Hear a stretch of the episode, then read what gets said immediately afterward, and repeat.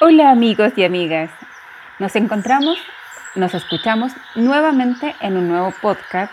Recuerden que aparte están todas las imágenes en nuestro Instagram de Paisajismo y Jardinería 2019 y que a través de él nos pueden contactar para hacer sus consultas.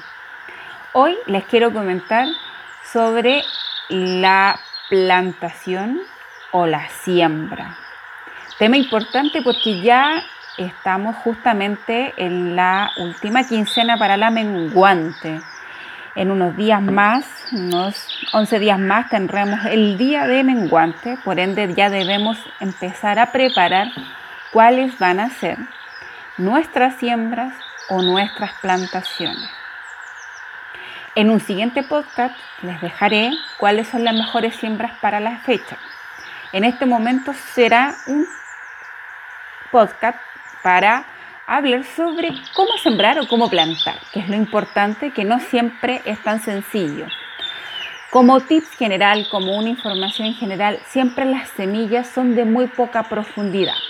Si estamos hablando de césped, una pulgada. Si estamos hablando de alguna de nuestras especies para la huerta, dos pulgadas es como máximo. De una a dos pulgadas está bien para sembrar. Va a depender mucho, insisto, de igual el tipo de grano que vamos a sembrar. Pero nunca es más que esa profundidad en general en la siembra. Necesitamos, sin embargo, no olvidar la preparación de suelo. Eso es importantísimo. Porque al momento de la siembra, sobre todo en el caso de la siembra, es delicado ya que necesitamos tener un suelo realmente bien preparado.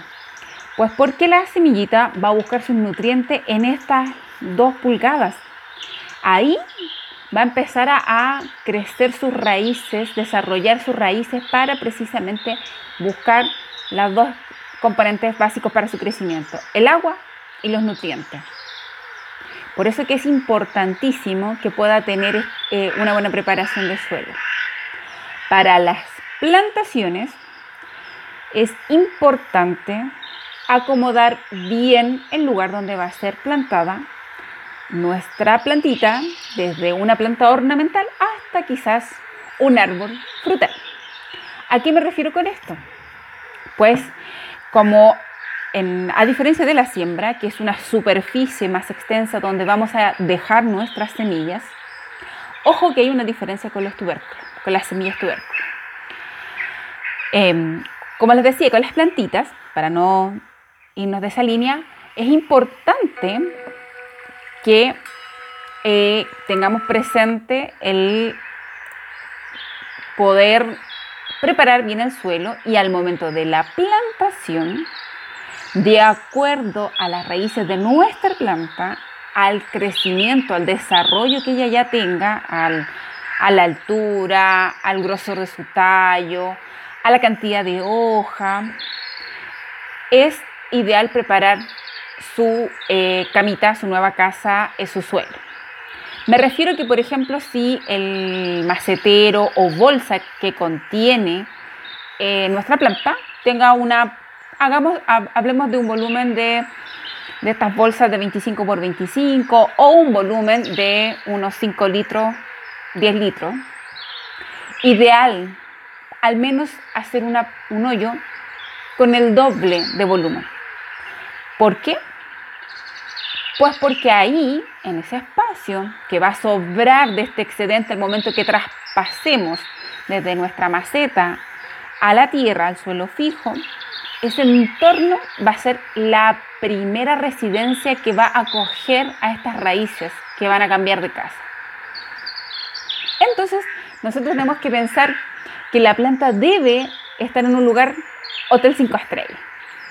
Por lo tanto, debo darle en ese entorno inmediato a esta plantación la mejor, eh, las mejores condiciones posibles que puedan manejar.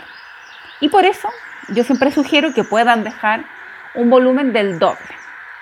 Y hacer precisamente la mezcla que siempre les he dicho en los podcasts anteriores, mezclar bien estos estos tres tipos de suelo, arcilla, arena, limo y la materia orgánica, esa es la principal. o sea, un fondo que ya va a estar previamente preparado con estas texturas, bien aireado, oxigenado, y el entorno de este volumen rellenarlo con materia orgánica. Puede ser tierra de hojas, puede ser humus, y este humus, para que también sea bastante eh, provechoso, lo podemos mezclar siempre con un poquito del suelo que tenemos en el entorno, porque así también el suelo em, de inmediato, una vez que los nutrientes empiezan a ser absorbidos por la plantita, no se sienta tan desprotegida esta raíz. Pues porque la materia orgánica tiene un volumen, una consistencia muy distinta al suelo. Por eso que es bueno mezclarlo y no solo 100%.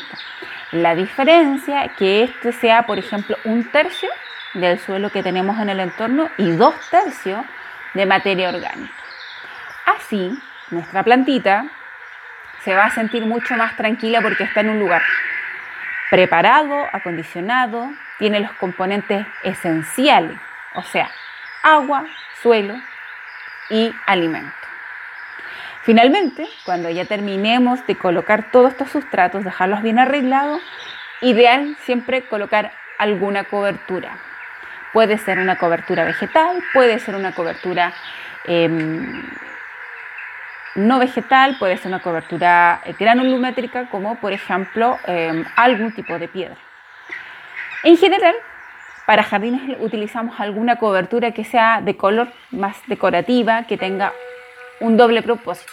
Si estamos hablando de nuestros em, jardines, o sea, perdón, si estamos hablando de nuestros huertos, de donde están nuestros em, frutales o nuestros árboles nativos, no es necesario que sea una eh, cobertura decorativa. Puede ser, por ejemplo, eh, en esta época tenemos más vegetación en verde, le podemos colocar un poquito de esta vegetación.